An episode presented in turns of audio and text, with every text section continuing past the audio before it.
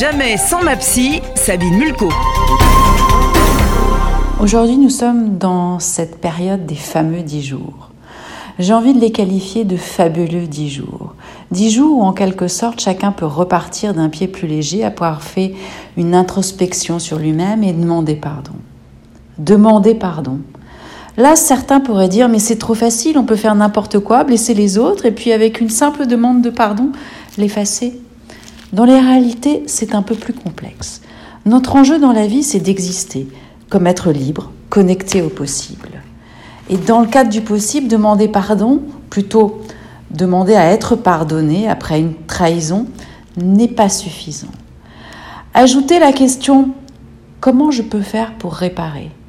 Permettra, on l'espère, de rétablir le lien coupé et ainsi retisser ce lien, sachant qu'un lien est constitué d'une multitude de fils, de petits fils. Pour être pardonné, chaque fil est important.